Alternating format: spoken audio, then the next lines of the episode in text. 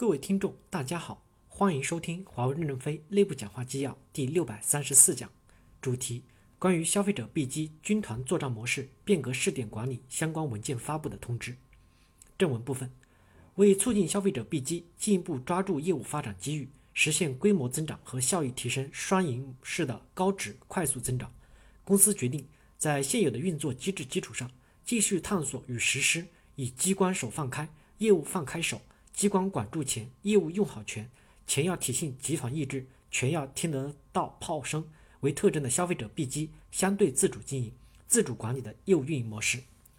消费者 B 机将在公司董事会确定的业务边界及业务目标内，在公司中央集权的监管下，三年收入达到一千亿美金，五年达到一千五百亿美金，年度税前利润率不低于预定目标值为经营目标。以内外合规为底线目标，有效管理库存风险；以中央集权监管穿透为管理底座；以约定的粮食包资产管理规则、年度研发费用不低于年度收入的百分之 X 节约不归集为边界，放手追求更高的业务发展目标，并形成人力刚性成本的自我约束。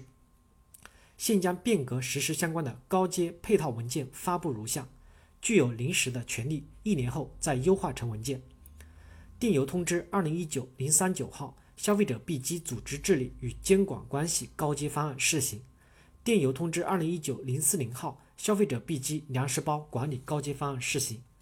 电邮通知二零一九零四幺号消费者 B 机资产管理高阶方案试行。